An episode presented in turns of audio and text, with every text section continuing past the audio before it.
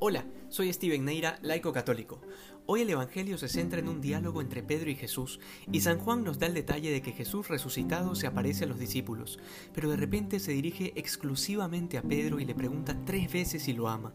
Y estas tres veces le hacen recordar a Pedro las tres veces que lo negó, por eso la tercera se entristece. Pero mira más allá del diálogo.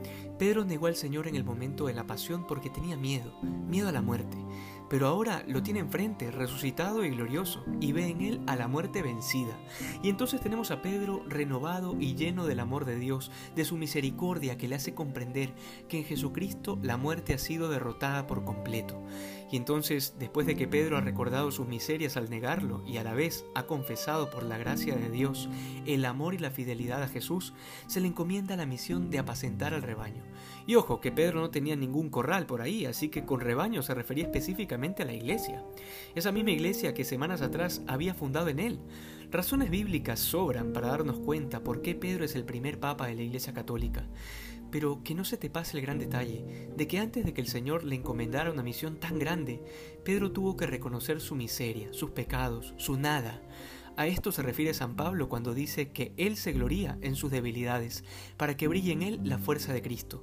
Date cuenta que en tu vida el Señor también va trabajando a partir de tus debilidades.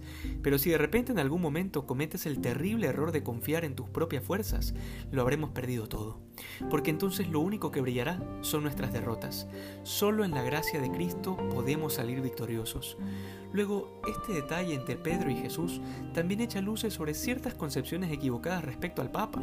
Muchos piensan que los católicos tenemos al Papa en una especie de pedestal o que de repente damos por sentado que es impecable y casi divino, sobre todo la gente que está alejada de la iglesia y que poco o nada conocen sobre ella y sobre la doctrina cristiana.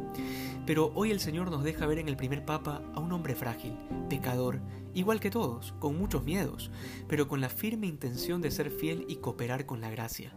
Porque el Papa no es un ser divino, sino un hombre consagrado al que se le ha encomendado una responsabilidad que es imposible cargar para cualquier ser humano, pero no para Dios. Por eso, el obispo de Roma va a necesitar siempre de las oraciones de toda la iglesia para que se mantenga fiel a una misión tan grande.